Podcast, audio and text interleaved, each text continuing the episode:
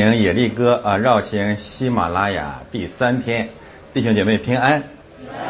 马可福音第九章三十到三十二节，在第三页。马可福音第九章三十到三十二节，呃，经文很短，我们一起来读吧。好，我们开始。他们离开那地方，经过加利利，耶稣不愿人知道，于是教训门徒说。人子将要被交在人手里，他们要杀害他。被杀以后，过三天他要复活。门徒却不明白这话，又不敢问他。好，我们感谢神的话语。翻到第一页，这是我们的主耶稣第二次啊预言，他要受难，并且第三天复活。整个这个单元呢，可以从马可福音九章三十节，一直到十章三十一节。我们仍然分两个主日啊，把主耶稣第二次关于十字架事件的预告啊，分两个主日讲完。今天我们讲三九章三十到十章十二节。这是一段比较长的经文啊，这个单元相对来讲内容比较长。马可福音九章三十节到十章三十一节，呃，确实很少有人啊把这样的呃信息放在一个统一的单元里面做一个整体来讲。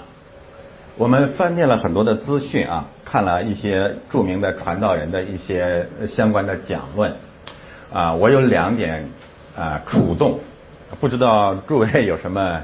感想啊，第一点，几乎所有的神学家啊、传道人、名目啊、教科书、神学院的教材一致认为，马可福音这段经文呢是杂乱无章的，或者是随意编辑的，或者是一个一种啊各种资料堆砌然后放在一起的结果。呃，这一点让我们非常的难过啊，非常的也非常震惊啊，非常伤心。我们总认为我们比圣灵更聪明啊，比圣经更高明啊，看不起圣经本身是呃呃它的结构，它的意义远远超越我们所求所想的。那么到底啊这一大段经文怎样组织，怎样编辑啊，怎样理解？才能够更接近啊圣经本身的意义呢？求神特别的帮助我们啊！我们从始至终啊，希望咱们这些弟兄姊妹永永远远啊，在圣经面前保持一个谦卑而敬畏的心。就是圣经是圣灵的作品，这种写作的方法、这种结构方式、这种编辑、这种材料的罗列，一定有至高的美丽啊！如果没有这一点啊，我们不配做主的门徒。不配称为基督徒。第二一个让我们震撼的，当然是马可福音十章一到十二节著名的关于离婚的教导。呃，政治、暴力和性啊，永远是人类世界的永恒的热点啊。所以你只要到网上去查这段经文啊，凡是以淫乱。离婚为正道主题，以马德福音十章一至十二节为正道经文的视频，基本上都有几十万的点击量。从迦南的父亲韩到今天的爆料党人还是废料党人为止，哈，人类的这点出息从来没有改变过。我们喜欢看这个，因为我们是权欲和肉欲的灾民，我们渴望在这里面找到满足。但问题是我们一定要记得啊，就是主耶稣讲了这样的一段话语，或者圣经记载了主和法利赛人这样的一段对话，而且偏偏的把它放在主耶稣预告他即将死而复活的这个主题之下，他到底的呃他的目的到底是什么？我换个问题给大家，就是圣经记载这个经文。关于离婚的这个所谓关于离婚的教导的这段经文，和主耶稣死而复活有什么关系？你找遍所有所有的这些讲道，没有关系啊，没有关系。这相当于什么？这相当于主说我要死了，然后这些败类在一起说：“咱们看看黄盘吧。”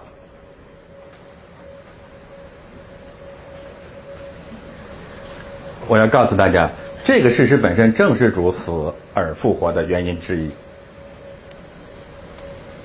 就是特别的帮助我们一个方面啊。今天让我们更接近圣经对这个单元安排所要告诉我们的真理。第二呢，嗯，帮助我们把马可福音十章一到十二节的经文和主的十字架事件紧紧的、紧紧的连在一起。现在给大家的答案就是，那段讲论恰恰的在告诉我们耶稣为什么死。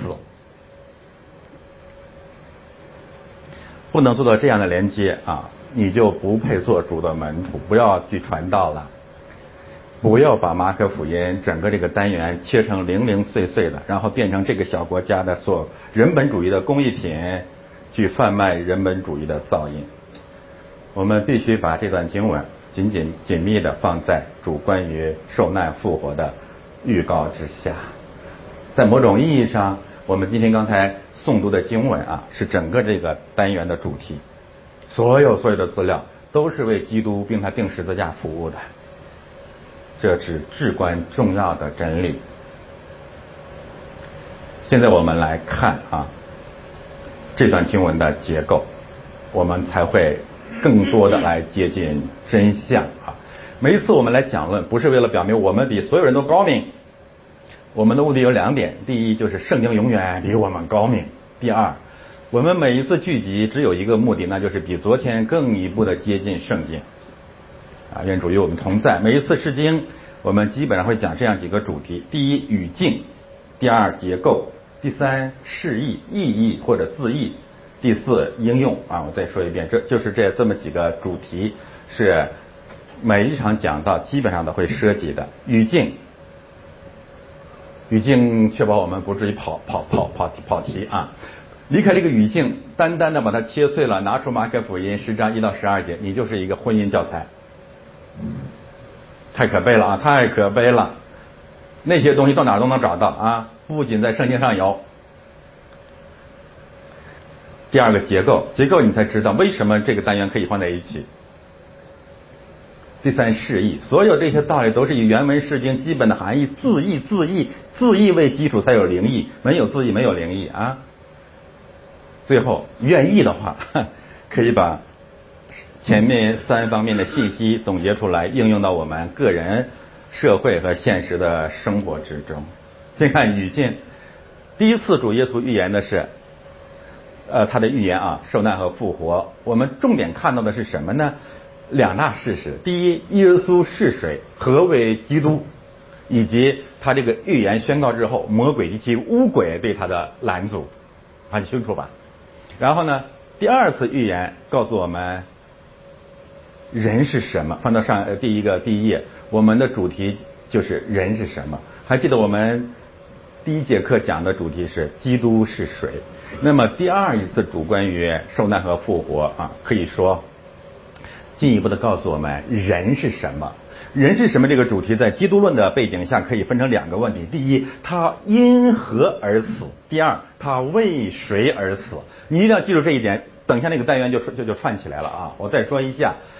第二次主耶稣预告受难和复活，要解决这样的一个问题，就是人是什么？把它分解成两个子问题。第一，他因谁而死？被罪人杀死的。罪人为什么要杀他？等一下我告诉你。第二，他为谁而死？他为了拯救这样的罪人而死。原因和目的都是一类，就是我们。人是什么？翻到下面吧。我们再看这个结构，我再说一遍啊。第一次预言。哦，好像少了个难字是吧？第一次预言受难和复活，宣告了基督是谁？宣告之后，魔鬼及其差役马上起来拦阻。第二次预言受难和复活，告诉我们人是什么？他为谁而死？因谁而死？我们这样讲就扣到了刚才读的经文当中的一句话。是什么呢？就是人子将要被交给人。这话这话很别扭，这话很特别，好像他不是人一样啊！而且交给谁？交给所有的人啊！我们呢研究主耶稣关于受难和复活的这三次预言，有一个功课是不可少的，那就是把三次预言平行放在一起，你要仔细的去研究，你会发现你要去看见其中的差别，而这差别包含着逻辑上的连接，也包含着特别的目的。第一次啊，等一下我会给大家对比啊。第一次他谈到的是交给祭司长、呃长老、祭司长和文士。这一次他说人子要被交给人，啊，这太吓人了，这这太震撼了，这太重要了。这是语境啊，就是要把今天要讲的经文啊放在。这个语境当中，就是几次预言受难复活的语境当中对比研究，然后得出特别的结论。语境完了，我们看结构，大体可以按照这样的交叉结构来安排。第一段啊，九章三十到三十二节，标题主题就是主耶稣第二次预言受难与复活。第七部分跟他呃呼呼应的主实际上是预言教会或者这些使徒。将来的命运，对基督的命运的预告，对使徒或教会命运的预告。往中间走，第二部分，耶稣因谁而死？耶稣为谁而死？人是什么？第二段马上让我们看见的第一大偶像之下的罪人，罪人是什么呢？就是崇拜权力的人。整个圣经啊，这段经文呢。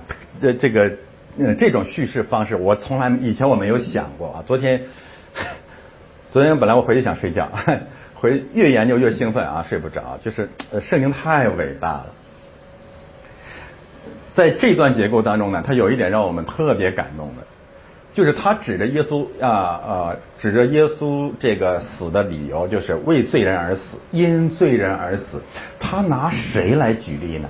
他拿使徒。他拿我们，他拿教会来举例，在这个权力崇拜这个问题上，首先拿出来钉十字架也好，首先拿出来给我们展示那种丑恶的人是谁呢？彼得、约翰、雅各，我们这波人，在所有的人类当中，我们是罪人当中的罪魁。在整个的这段叙事当中，使徒都被拿来做反面教材。这是圣经啊，亲爱的弟兄姊妹，我们也我们在所有所有的这个罪人当中，我们永永远远看见我们是罪魁。当上帝审判整个人类的时候，以色列人和基督徒永远排在第一位。所以在这个段对罪人的这种审判，或者在解释耶稣为谁而死、因谁而死的时候，他首先让我们看见的就是作为人类、作为罪人的代表的我们是什么人。所有的人类都匍匐在权力、权力斗争、政治偶像之下，但是这里面站在第一排的的同学是谁呢？是彼得、雅各、约翰。十二使徒为了一点点破权力，那么点的权力啊，那么的丑陋不堪。他他就是我们，我们就是这个世界的代表。我们是因为是权力的偶像，所以耶稣为我们死，我们定死了耶稣。在这一点上啊，使徒和长老、祭祀没有区别。马可福音在这个问题上表现的最为诚实、最为深刻。你要打开马可福音，我我在马可福音概论的时候好像讲过，就是马可福音当中的使徒，比马可福音当中任何一个人物更不堪，有这个印象没有？一个富人也比他们有信心啊，一一个被魔鬼病了的人也比他们更懂基督。但是圣经不断的告诉我们，他们不明白，他们还愚顽啊。有有一段经文排比吧，主怎么说？你们还不明白吗？你们还是愚顽吗？你们还是刚硬吗？那就是我们啊，所以第二一个呃信息呢，就是让我们看见政政治斗争权柄匍匐在权柄之下的罪人可怜的现象。然后我们回到刚才的主题，就说人子要被交给人，这人首先是我们哈，所以你你看圣经这个逻辑多美啊，多好，然后。第六个部分跟第二个部分合拍，这是什么人啊？这是一群匍匐在钱财权势下的罪人。谁匍匐在权呃钱财下面呢？一个要追随耶稣的平信徒、青年的财主以及那些使徒们，又来了。这个世界为什么耶稣一定要来啊？要拯救我们，被我们杀害，因为我们是崇拜权力的罪人，因为我们是崇拜马门的罪人。这么美好的马可福音的这个这个第二个单元那个结构，怎么就被它切碎了呢？凭什么就说它是零零碎碎、毫无章法的放在一起呢？多美呀！这是不是魔鬼对我们的试探？好做事物，使人有智慧呀。中间是悦人的眼目情欲呀。再往中间走，第三部分小子，第五部分小孩，多漂亮啊！指着小子要解决的是什么问题呢？人际关系表现出人对人的伤害，人对人的不接纳。人不接纳人呐，亲爱的弟兄姊妹，我们都是从中国这个背景下来的，我们就真的明白这是什么意思了。我们对人有一种本能的敌意、怀疑、不信，在这段经文里面表现的更彻底。同样很重要的是，这里面又是以门徒为例，一个非常丑陋的基督徒，一个非常丑陋的牧师，他叫人不昧，他叫约翰，他说有人奉你的名赶鬼，我们要弄死他，我们要禁止他。为什么要拿他来做例子啊？所有的人类都这样嘛？他为什么要拿约翰来做例子呢？因为我是逗哏的，于谦是捧哏的，我不骂他骂谁呀？啊，就这个意思啊。约翰被拿出来做反面教材，与他呼呼应的小孩，这个小孩表现出人际关系哪一个方面？代际关系的矛盾，所有的成人都讨厌小孩子，主主就恼怒他们说把他们带过来。小子可以指人际关系的冲突，人对人是狼，没有人真的接纳人。第五部分小孩子表明我们的代际关系有冲突，每一代人和每一代人之间的冲突。到了中间了，夫妻，我们可以更简单的讲什么夫妻啊？男女关系，夫妻关系。我们在那里面啊，神的神呃圣经在那里面记载了那样的一个冲突，一个教导。我们全部的精力放在了一个方面，就是圣经到底允不允许离婚？哎呦，哎呦，这这这这这趋之若鹜，这是普嗯众口一词啊。但是我们要明白啊，他记在那个干什么呀？他告诉我们，普天之下男女关系也败坏了，为了情欲的缘故，夫妻成了仇敌。而且在神面前都受审判啊！不仅如此，这里面明明确确的告诉我们一个事实，就是法利赛人之所以提出这个问题，不是为了问答，不是参加 CSMP，他提这个问题是为了干什么？试探耶稣哎！那我有个问题给所有的基督徒：怎么就试探了耶稣呢？耶稣又没结婚，他更不存在离婚，也不存在再婚，那怎么就试探耶稣了呢？回答我呀！你翻到那些讲到的视频讲章啊，谁正是这个问题呀？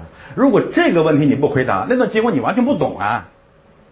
不仅完全不懂，你根本不知道那段经文跟主的关于死难和复活的预话有什么关系啊？没有关系啊！没有关系，记它干什么呀？什么关系啊？嗯，我们总结一下，从这个结构里面我们找到的一些基本的信息啊。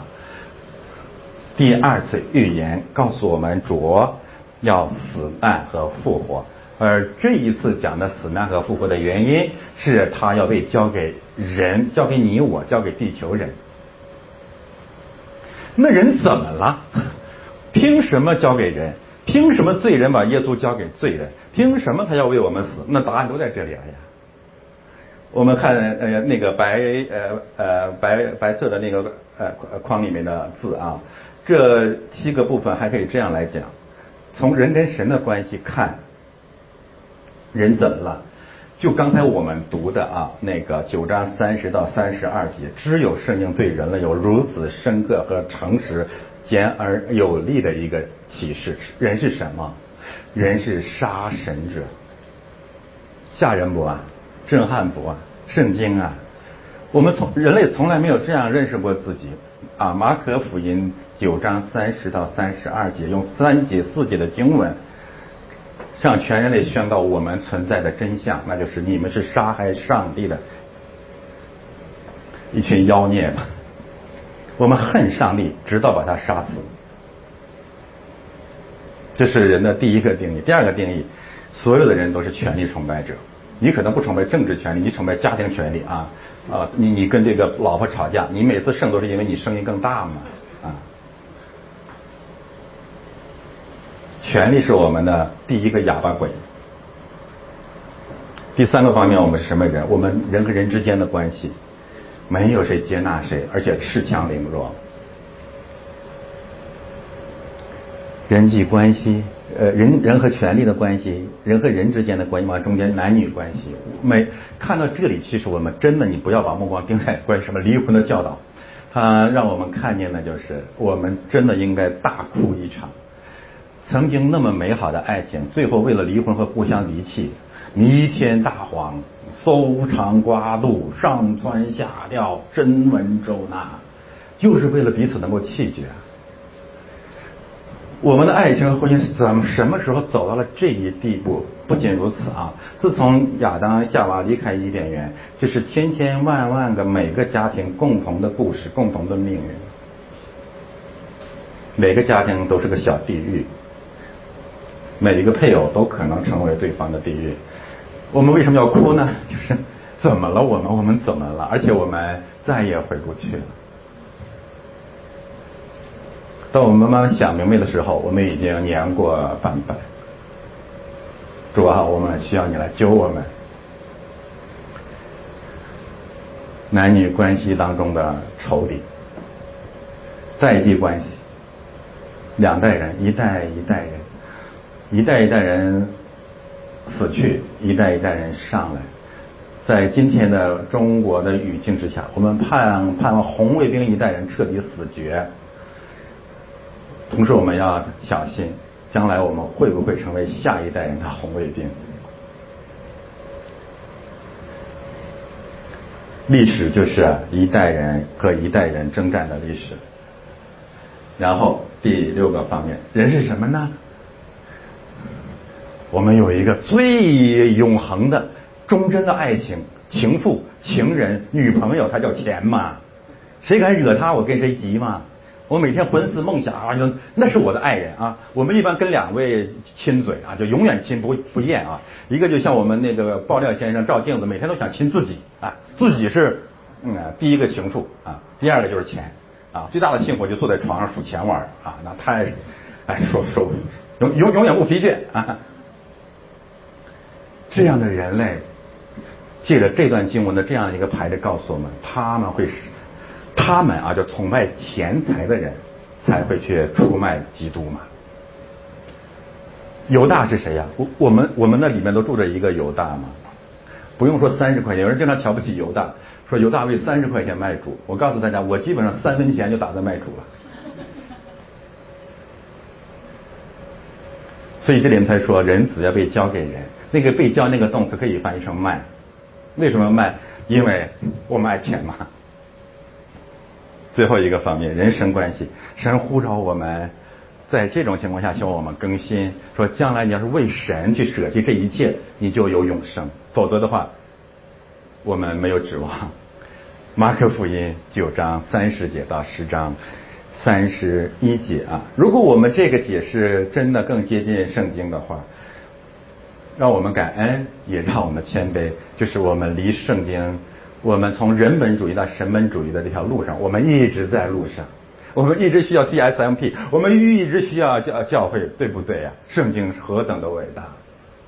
我们感谢主。现在我们来看，啊啊，我今天要讲的是一到四啊，因为我要分两天讲完一二三四这四个部分，明天讲五六七第二个部分。现在我们看第一部分，我再读给大家。诶或者大家自己读一下我喝杯水。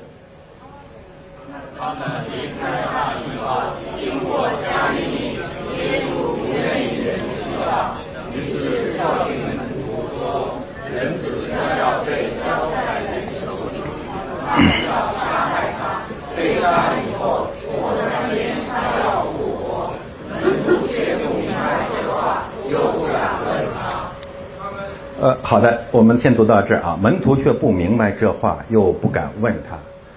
门徒不懂，不明白，他要明白，我们也不明白。我们要，我们现在明白，是因为呃有圣灵与我们同在，我们才会知道接下来会出什么事儿。正因为门徒不明白，紧接着就会发生门徒内斗的事情。他不知道主说这句话正在讲我为什么会死，对吗？好，我们现在对比一下第一次预言和第二次预言的不同啊。八章三十一节，那里面说，从此他教训他们说，人子必须受许多的苦，被长老、祭司长和文士弃绝，并且被杀，过三天复活。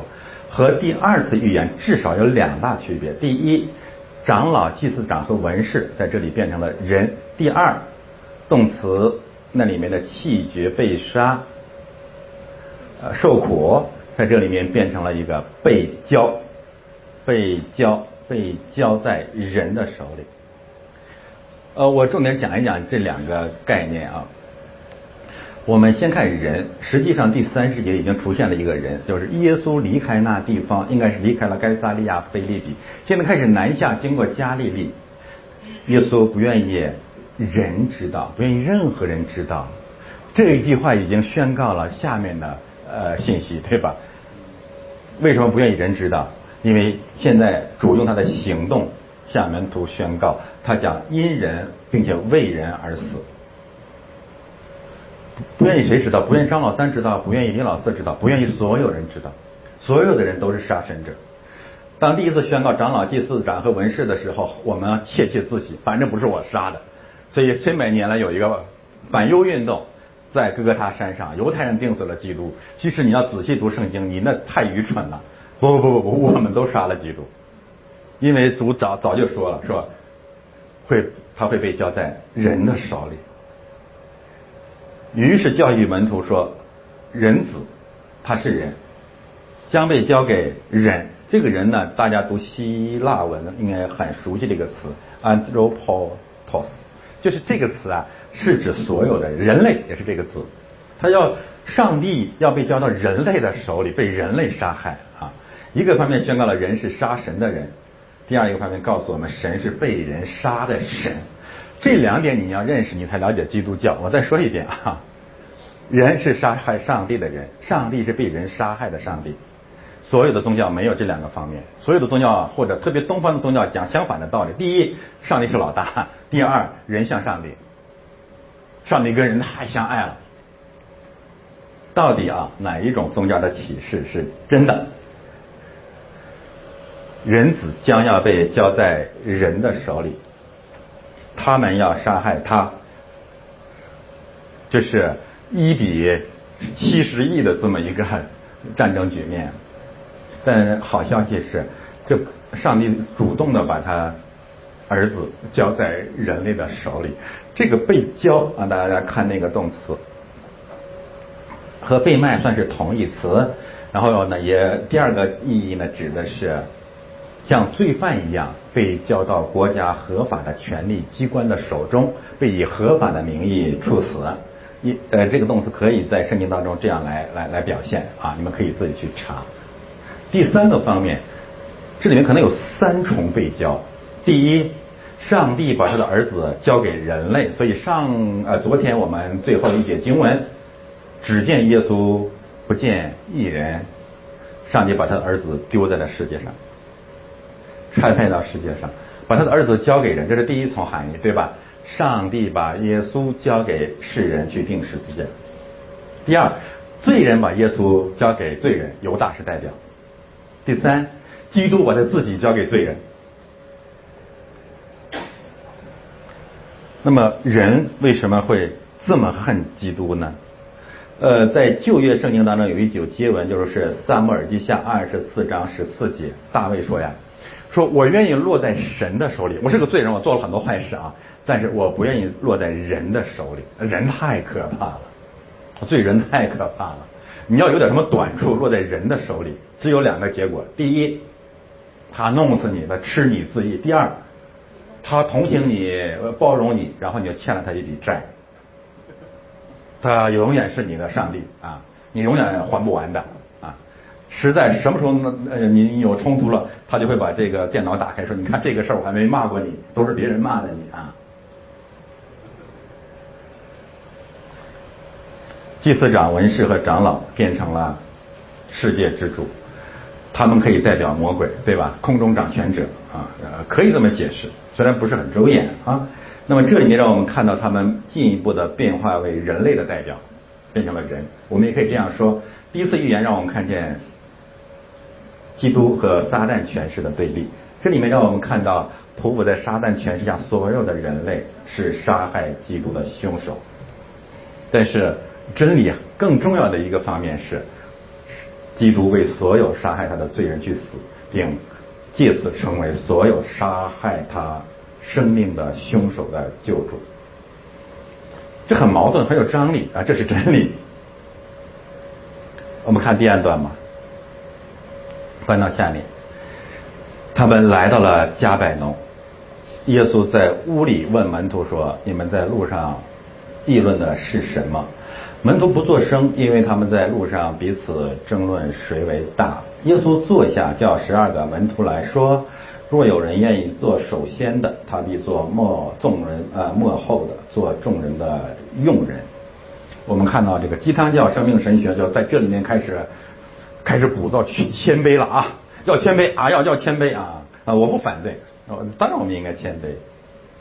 但是你这些人能不能告诉我们，你的谦卑跟耶稣死有什么关系啊？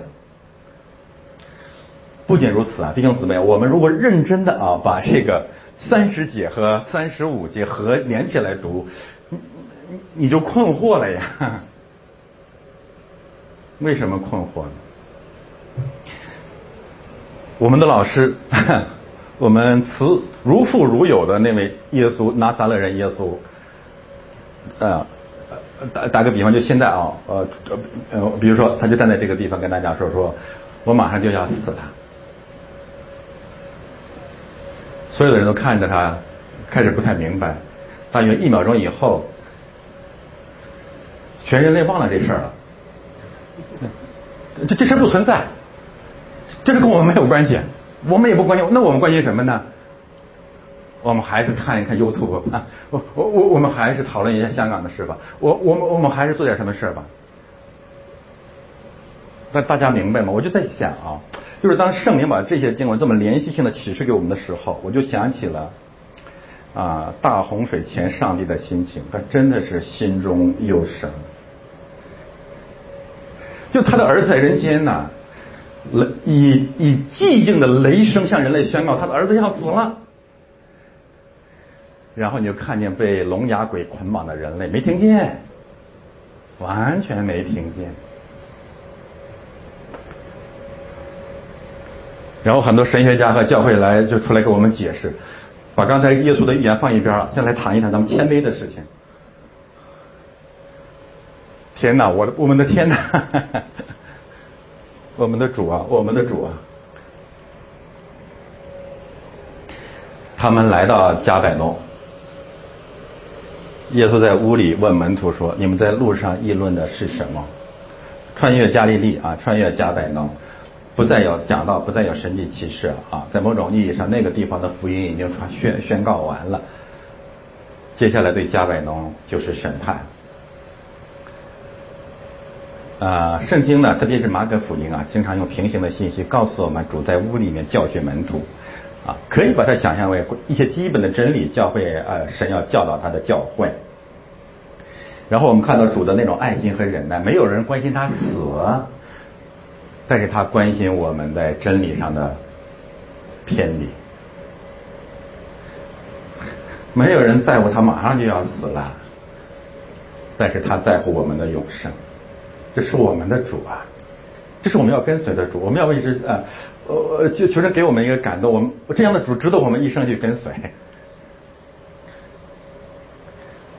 耶稣在屋里啊，对门徒说：“你们在路上议论的是什么？”当然，我们主是知道人心的啊！我只是从人心的角度来讲啊，他多盼望说我们在议论你要死的事儿。我们在争吵，我们的主怎么可以死呢？门徒不作声，这是不是很羞愧？我不知道，或者知道自己真的真的真真的什么呢？这一幕啊，弟兄姊妹，我这一幕不是很那不是很奇葩，这一幕是我们人类啊，咱们是中国人，咱们中国人生存的基本状态，是不是？我们不说主耶稣基督，当然他他是人类的这个，嗯，他他是人类的救主，他也是完全的人，就是每一天。在我们中国这块土地上，每一天啊，就是非正常死亡的人，每一天都相当于小一个小规模的呃或者中等规模的战争。上帝问我们：你们在路上议论什么？谁在乎这个？这个才是人类，这才是罪人嘛！就是别人啊，不用说上帝的儿子，就别人的死活和我们无关。这就是那些呃一听见政治信息就要掏枪打死我的人的一个基本状态，就跟我们有什么关系？而且他竟然能够把这套道理呢理直气壮的讲，更属灵的就是都交给神嘛。那和这一幕是完全平行的，你就明白圣经在讲什么了。就是这样的人类，他的败坏，他的冷血，他的麻木，他的凶狠，他的自私，他的无情，他的愚蠢，远远。或者只能用一个词来形容，就是定子上帝的妖孽吗？很圣经离我们很远吗？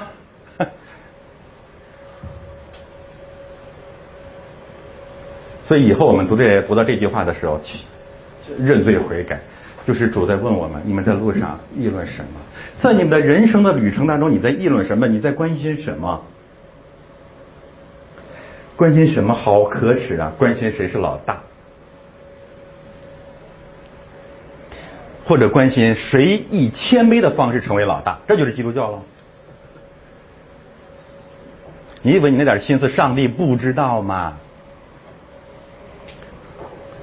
你以老大的方式做老大，和以谦卑的方式做老大，我宁愿你以老大的方式做老大，你还离魔鬼远一点。门徒不做声，门徒比我好。要是我的话，我就谎话连篇。哎呀，我就在想，主啊，你好可怜呐，你怎么可以死啊？门徒不做声还是很诚实吧？啊，因为他们在路上彼此争论谁伟大，谁伟大，谁最了不起？不仅政治权力最大，道德形象最大，更最谦卑，嗯，最有能力，最最最什么什么什么？这是我们的第一偶像，这是蛇试探夏娃。最成功的地方，你们便可以如神知道善恶，你们可以有智慧。这是主耶稣啊，借着这个呃问题追问我们的：谁是我们的上帝？谁是我们的上帝？谁老大？谁是我们的上帝？这一幕也很反讽，最大的上帝在问人类，人类说我们在我们在讨论谁是老大。哎呀，圣经啊，圣经太好了。老大问，老大问谁是老大？我们说习大大，大大大大呀。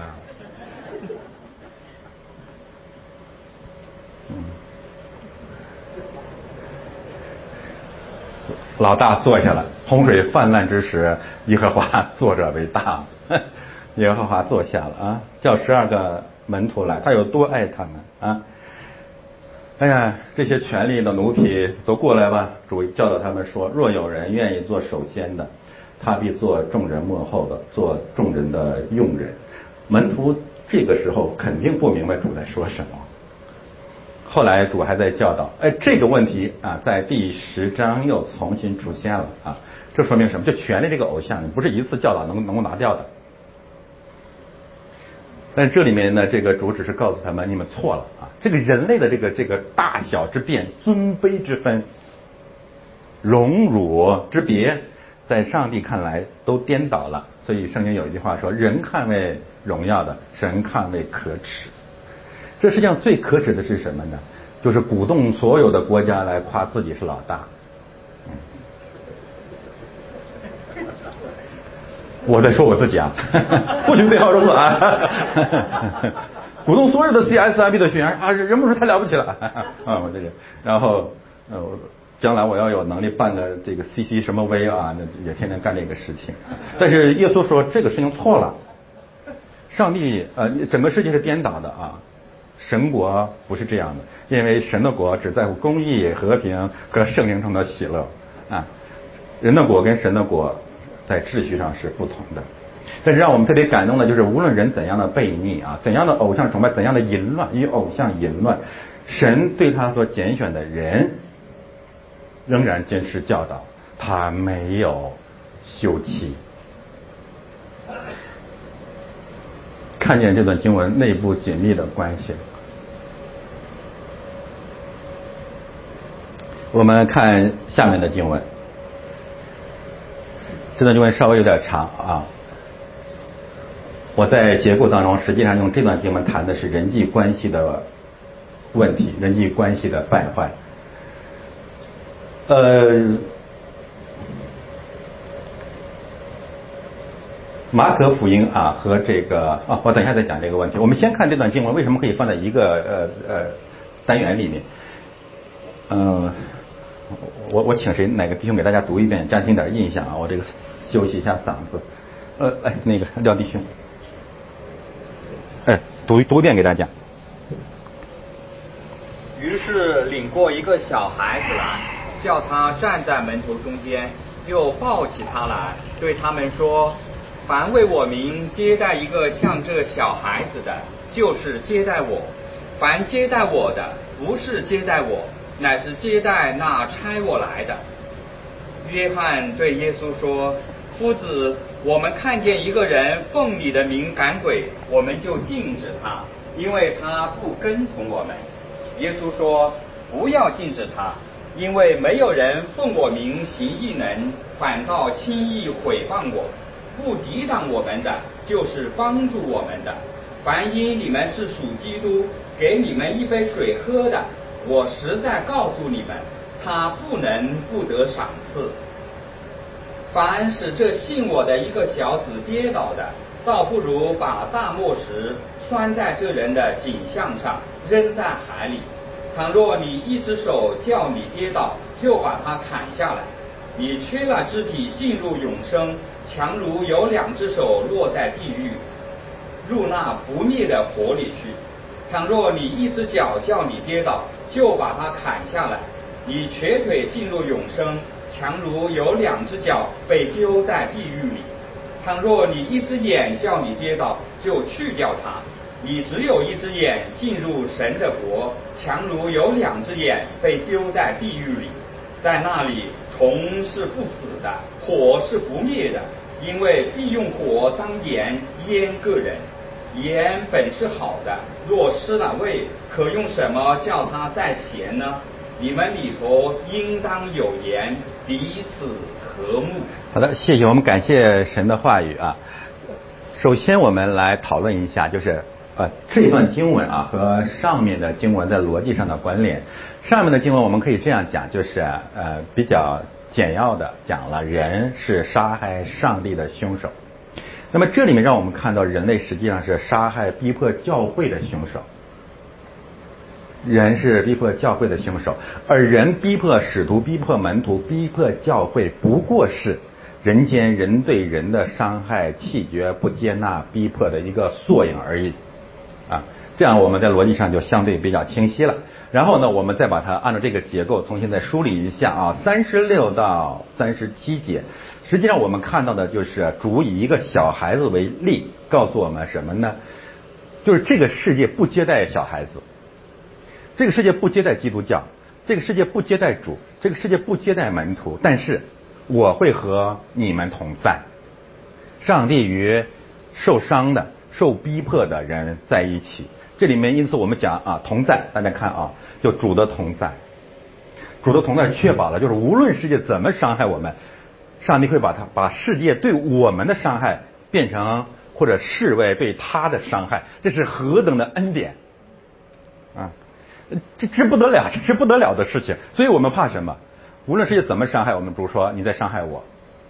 所以你还记得在伊马五斯的路上吗？复活的基督向保罗显现，说了一句保罗当时不太明白的话，说：“你为什么逼迫我？”保罗说：“我没有逼迫你啊，我逼迫的是教会。”主说：“你为什么要逼迫我啊？”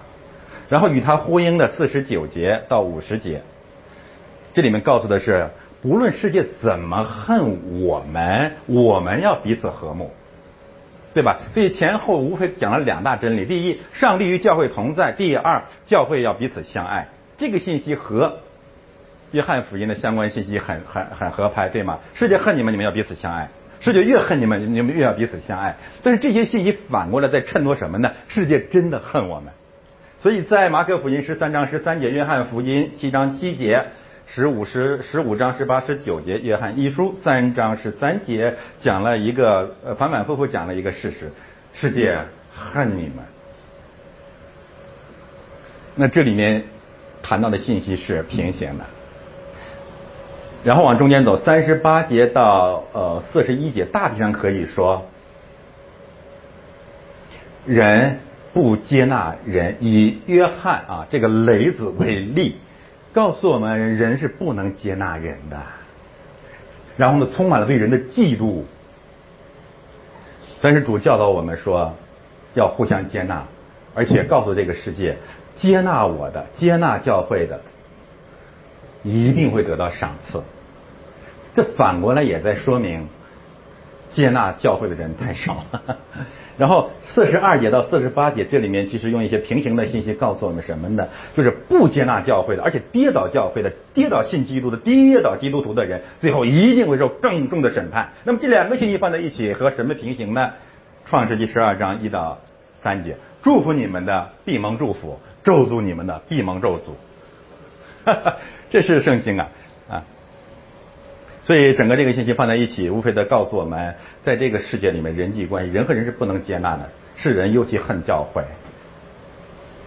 因此，这个这个这个世界，这个世人将来的结局有两个：因接纳基督和他的门徒而得赏赐；因逼迫和败坏基督的教会而被咒诅。啊，就是这么简单了。而这样的人类是耶是杀死耶稣的人类。等为什么我这样说？等一下我再展开说。这样的人类是耶稣要为之死，并且希望把救恩临到的人类。现在我把这四部分经文展开来，再进一步谈啊，翻到下面。于是领过一个小孩子来，叫他站在门徒中间，又抱起他来，对他们说：“凡为我名接待一个像这小孩子的，就是接待我；凡接待我的，不是接待我，乃是接待那差我来的。”马太福音的这个平行的信息啊，它的主题跟马可福音略有不同啊。我们看马太福音十八章。当时呢，门徒进来进前来问耶稣说：“天国里谁是最大的？”这跟上面信息是一样的啊。然后耶稣便叫一个小孩子来，使他站在当中。然后我们看到，只有马可福音两字说耶稣抱小孩。我再次感慨，马可福音必须有更多的重视。我是在告诉你们，你们若不回转，变成小孩子的样式，断不得进天国。所以犯自己谦卑的，像这小孩子的，他在天国里就是最大的。犯为我的名接待一个像这个小孩子的，就是接待我。我们看到马太福音实际上把这一幕和门徒争为首的信息连在一起，并以小孩子为例。这当然也符合真理，没有问题。但是呢，在马可福音里面，实际上马可福音完全越过啊，越过了这个主题，直接把小孩子的这个形象和下面要阐述的道理连在一起。这是我们要特别注意的一个一个变化。小孩子放在这里了，耶稣抱他起来了。这一幕也让我们看见，在这一路上还是有很多的家庭啊，跟随跟随耶稣啊。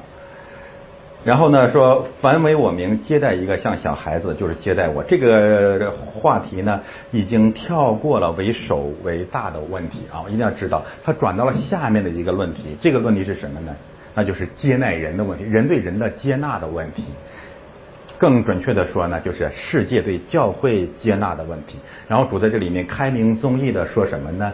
就说接纳小孩子的，就是接纳。我接纳我就是接纳上帝。呃，马太福音大家比较熟悉的就是马太福音二十五章三十一到四十六节，有一段比较长的信息，那里面谈到的就是在这个时代里面啊，你把那什么怜悯啊、祝福啊、帮助啊诸如此类的，做在一个信我的兄弟当中最小的一个人身上，还记得吗？就是做在我的身上，啊，这是完全平行的。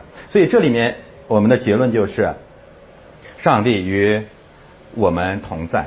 在这个不接待人的这个人不接待人的这个世代里面啊，上帝呼喊人学习接待，特别是接待他的教诲，而这种接待会得到属天的赏赐。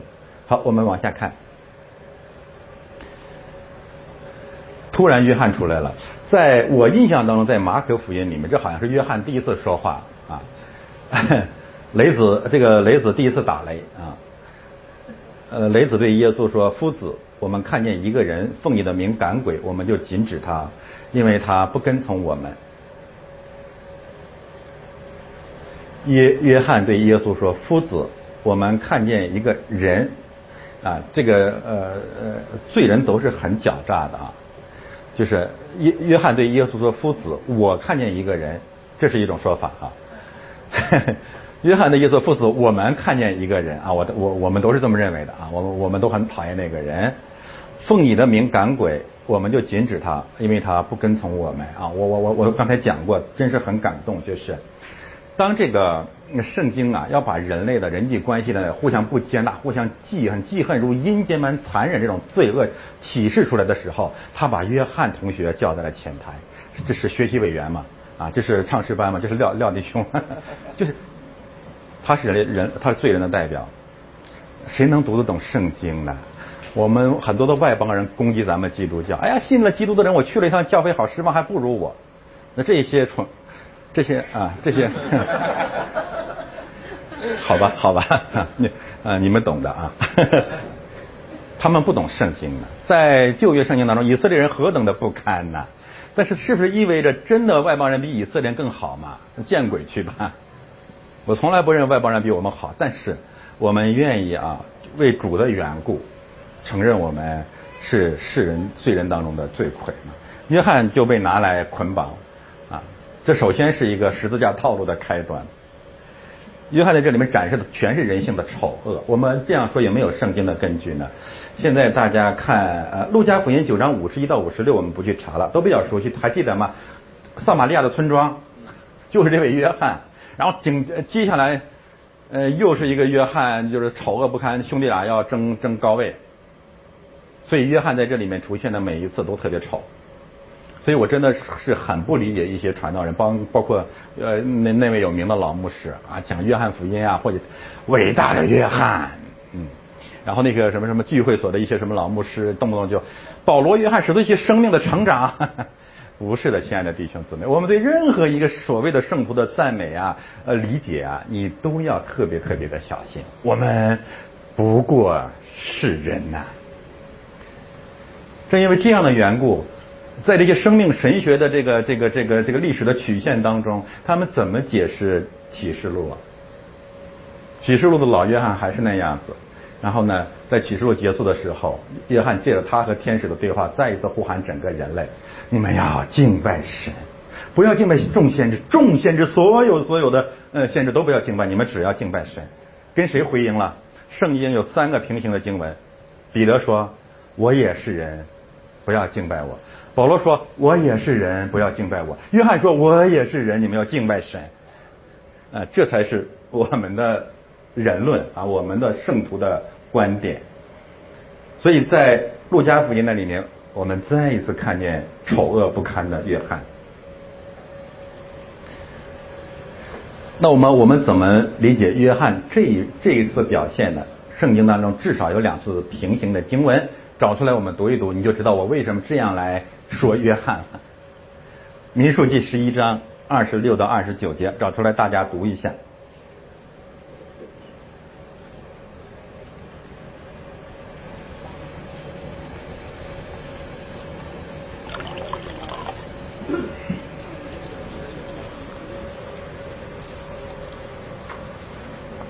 大声读出来，《民数记》好。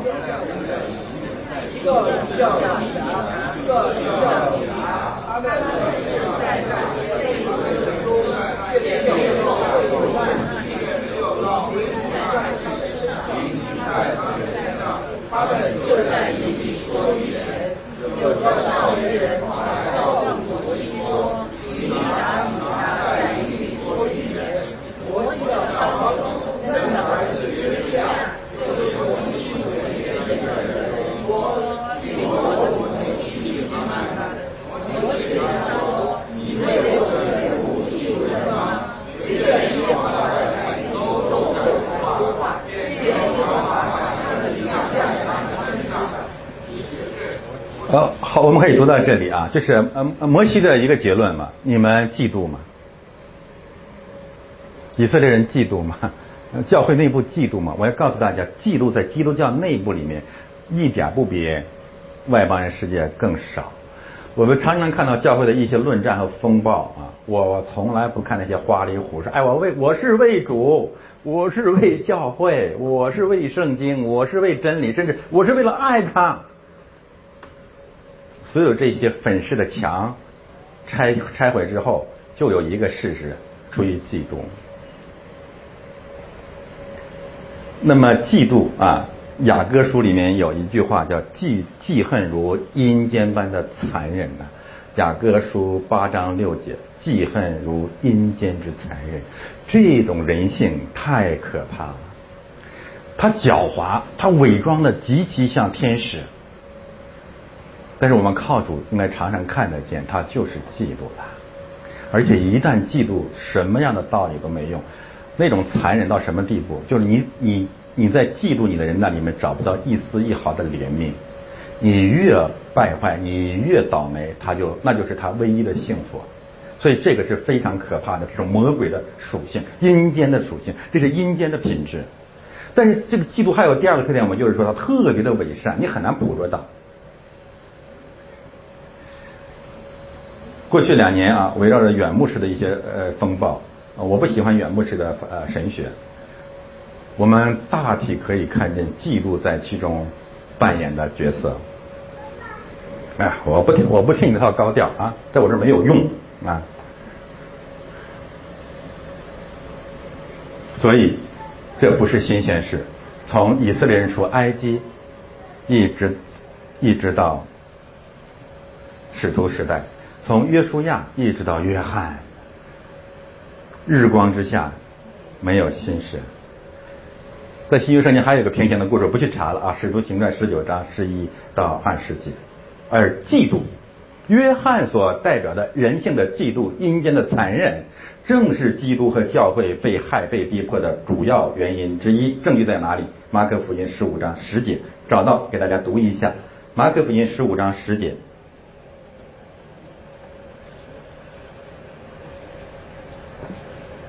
他们也晓得祭司长是因为嫉妒才把耶稣写的。他也晓得祭司长是因为嫉妒才把耶稣借了来。所以比拉多很聪明，看见这个犹太社会全都疯了，要弄死耶稣，他就一句话，知道他们就是因为嫉妒。那么这个事实，约翰呢代表的这个事实和主耶稣宣告，我要被交到人的手里，被杀并且复活，这不就是逻辑上我们极其极其简单的连在一起吗？对吗？他在讲什么？我要被交在人的手里，凭什么？因为人嫉妒他这么逻辑紧密的一个单元，为啥要切碎呢？哎，《使徒行传》十三章四十五节，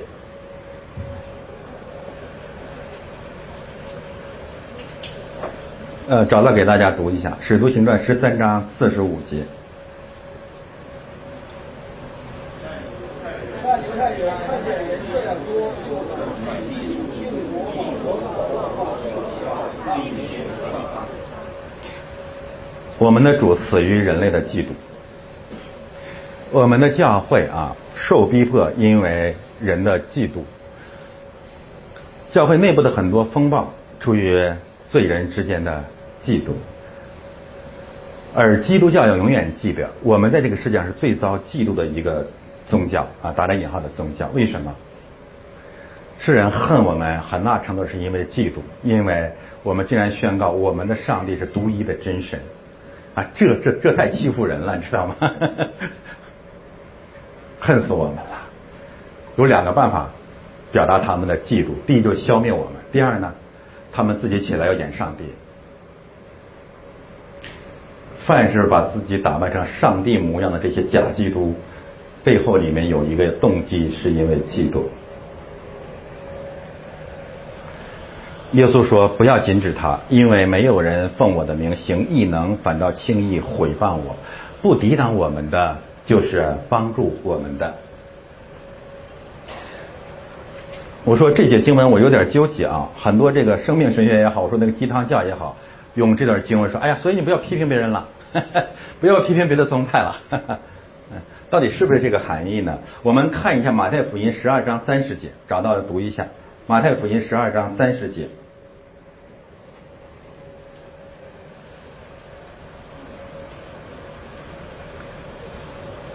与我相合的，不与我相合的，就是与我的；不同我收据的，就是分散。好吧，我们把两个表述要平衡一下啊，我们就站在中间了，就不至于特别市侩啊，特别相怨。然后我们再看啊，主讲的说这些这些人啊，这个人呃是帮助我们的。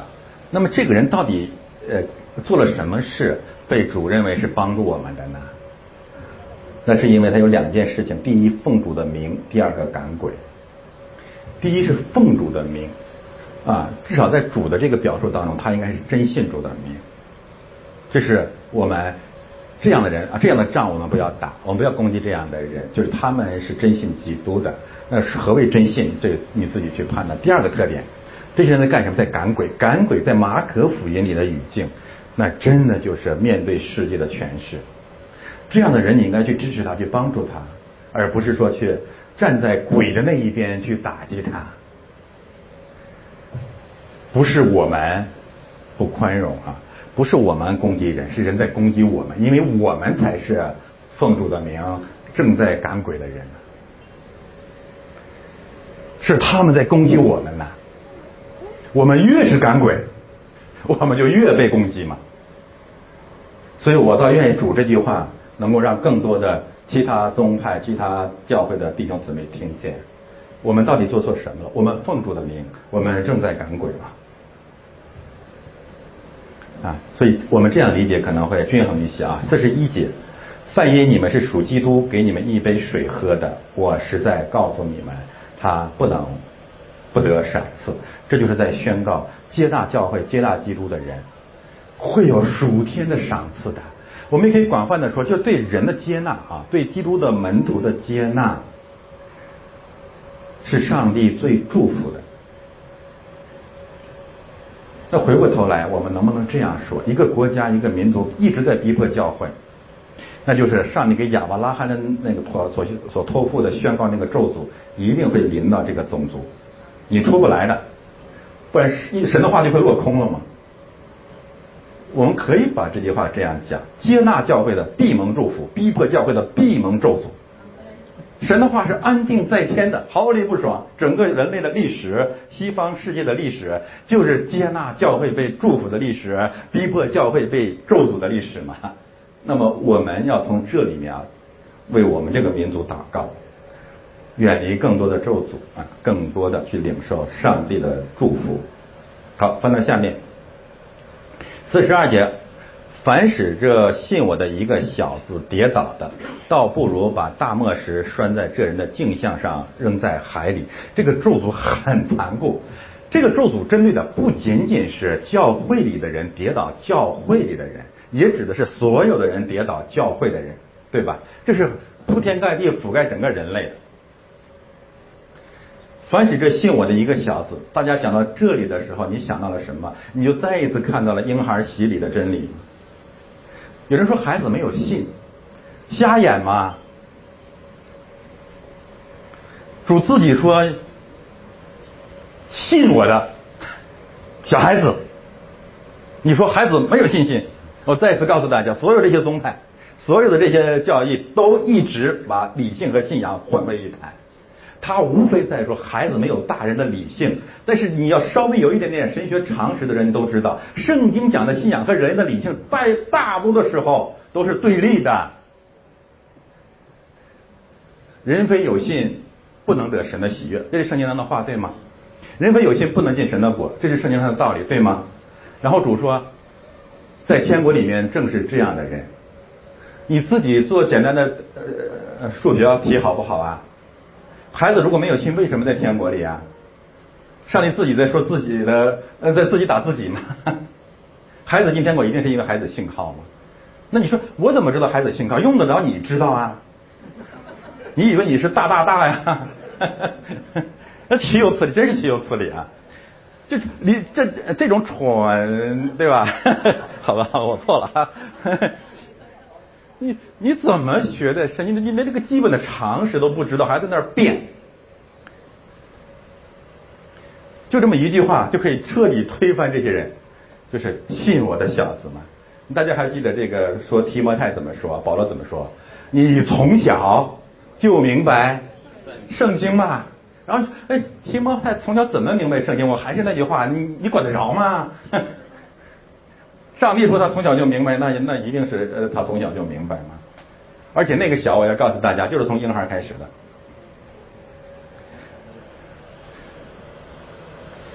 孩子们的信仰真的是神所赐的，信心是神所赐的。我们对信心的理解就是，这孩子在成人世界慢慢长大，然后有信心了。你这纯粹是魔鬼的道理。我要告诉大家，正相反，这个孩子在我们这些高等动物当中成长，越来越没信心了，越来越像我们一样混账，知道吗？趁小给他，给他洗礼啊，让圣灵与他同在。凡是这信我的一个小子跌倒的，这句话有没有可以应用到现在反对婴儿洗礼那些人身上啊？我真为他们害怕。上一次我们也谈到了那个哑巴鬼捆绑那个孩子，他实际上在告诉我们另外一个危险的事实是什么呢？就是凭借这里的经文啊，他让我们看见孩子有三大命运：第一。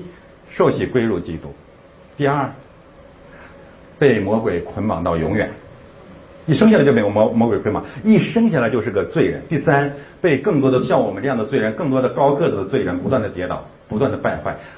每一个婴儿降生的历史，如果在基督之外，就是不断被成人跌倒的历史。我说的对不对啊？所以我们何等的需要主啊！所以为什么主要把孩子抱在他的怀里，很紧紧的抱在怀里啊？我这这太感动了！说你不要再伤害这孩子了。泰戈尔讲，每一个婴孩的降生都代表了上帝对人类并未失望的信息。但是呢，每一个孩子被成人跌倒，都在都都宣告了魔鬼说：“我才是世界的王。”所以圣理性教会，我们从婴孩洗礼开始啊。凡使这信我的一个小子跌倒的，倒不如把大磨石拴在这人的镜像上，扔在海里。我们再一次看见了格拉森猪群 狂奔入海的画面。那些猪都干都犯过类似的罪，否则的话何以如此呢？伟大的猪猪国嘛，对吧？嗯。不仅人对人的跌倒啊，就是呃罪人对罪人的呃对对对小孩子的跌倒。四十三节还让我们看见，我们也自己跌倒自己。每一个生命啊，每一个罪人都是一个乱源啊，都是妖精般的人物啊。这个不要谦虚啊，我们都是妖精般的人物啊。我们的肉身彻底败坏，全然败坏。所以这里面用排比的手势，一只手，一个肢体，然后呢，什么眼睛啊，腿呀。我不去读它了，眼睛啊，我们的肉身啊会作王啊，大体可以这么来解释。然后我们跌倒自己，我们也跌倒别人。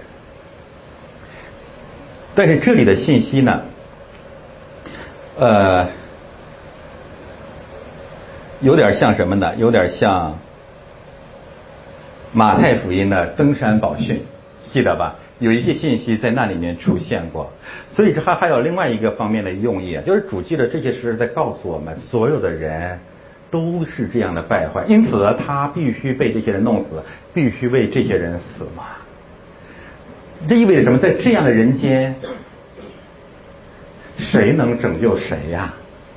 所以他非死不可，是这个道理。我以前我们讲啊登山宝训的时候谈过，就是主宣告了这些事实以后，无非在告诉所有听见的人说，所以没有人能行律法，我必须上十字架。这是登山宝训跟十字架，这是前面的山和哥哥他山真正呼应的逻辑。但是现在的我说的鸡汤教和生命神学还在那里 强调，我们要按天国宪章去生活。我要告诉大家，如果马太福音五章七节那些标准你能做到了，福音书到第八章就结束了。我这样说不是说我们不应该努力去活啊，我不是这个意思啊。我们要看到最重要的真理是什么？就借着这样的宣告，主耶稣告诉我们，他必须被交在人的手里。看见手了吗？罗马书第三章，杀人流血，他们的脚奔跑，没有一人，连一个都没有。所以这这个这个单元在铺垫什么？铺垫铺垫铺垫人类为什么主说的那么决绝？人类是杀死上帝的人类，因为这是人类啊，这是我们啊，这是其中之间的一个逻辑。然后呢，大家可以打开马啊以赛亚书六十六章一到二十四节，以赛亚书整个的六十六章。我们就知道主这里面讲的这些信息，特别是四十八节那里的虫是不死的，火是不灭的，完全引用的是以赛亚书六十六章。然后你们告诉我，以赛亚书六十六章和合本嗯注释的标题是什么？审判全人类。哦，这是圣经啊。那个总结没有问题啊。审判全人类，告诉我们人为什么要审判全人类？因为人类是杀害上帝的人类耶稣现在来要拯救这样的人类啊！这些信息都可以平行。四十九节，因为必用火当盐腌个人，犯及物必须呃必用盐腌。盐本是好的，若失了味，可用什么叫它再咸呢？你们里头应当有盐，彼此和睦。这个可以讨论啊，可以讨论。啊，很多人都在讨论什么是光，好像不是不是很难。什么是盐呢？呃，我在上面那里呢，把旧约当中相关的关于盐的信息放在那里了。然后马太福音五章十三节说你们是世上的盐，路加福音呢十四章的信息稍微又多了一些，告诉我们什么叫世上的盐。啊，我想简单的总结一下我的领受啊，盐主要是两个概念，第一呢。永远的意思，永约、永言啊，这是要解决一个什么问题呢？就是教会里面要彼此相爱、彼此和睦，但是你得有长性。我觉得我们这个最大的一个麻烦就是没长性。我我不是要伤害你们，我自己也是这个德行啊，就求神特别怜悯我。就是一届学生基本上到第三年的时候就开始闹矛盾了，开始的时候恩爱有加啊。第三年就越来越听不进去了，反正 这是一个教会的现状，也这是也是一个学院的现状，这是中国人民的现状。但是我们患难生忍耐，忍耐生老练，大约这样啊，就是要预要预备啊，任何一个教会都有三年之痒。为了避免这个三年之痒，有个很好的办法，那就是开始你就和人保持一点距离吧，啊。不要人家说，哎呀，人为是你，你是我见到华人教会最好的牧师。我以前一听就信了，我现在基本上第二天我才信。嗯，我的生命在成长嘛，对吧？嗯。盐的第一个意思就是长久，第二个意思啊，你要综合这些信息，你会发现，盐呢是先给上帝献祭当中必不可少的一种祭品。盐对人类的生命是极其重要的啊！我这个不是什么灵异结晶，看到把这些信息全放起来，大家自己会去看啊。那就是上帝要求基督徒、神的儿女，在这个世界上对人类最最基本的需求，怀着最最基本善意的回应。有有有，这这这是神的国的一个见证。呃，我我举个例子啊，在路上看见一个老人跌倒了，你不敢扶。这就说明这个社会是个妖孽的社会，这是地狱，比地狱还恐怖。上帝吩咐他的儿女啊，就是在人类最低最低最基本最基本的善意方面，基督徒要活出来，这倒是要活出来。这才是盐呢，盐就是你供应生命最基本的需求。当这个最基本的需求在这个人间，在这个社会，在这个种族当中都找不到的时候，我们就可以宣报这个地方是个地狱。这不是很难啊！你要总所谓献给耶和华的献祭啊，我们基督徒读这些信息的时候，你要特别小心，不是上帝他老人家坐在那里，汤都泡好了，馄饨都有了，差一点盐你给弄过去啊。神说要我们的献祭，就是你要把这个的生命，这种品质的生命见证出来嘛。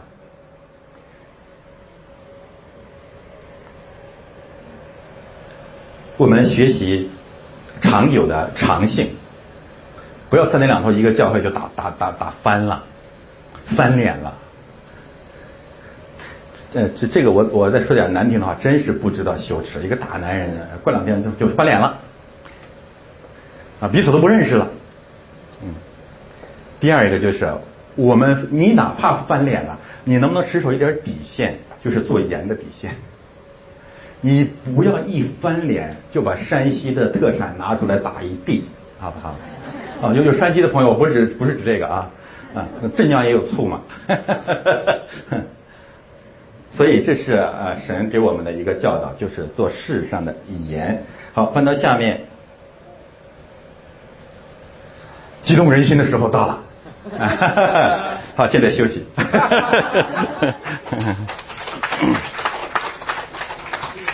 嗯。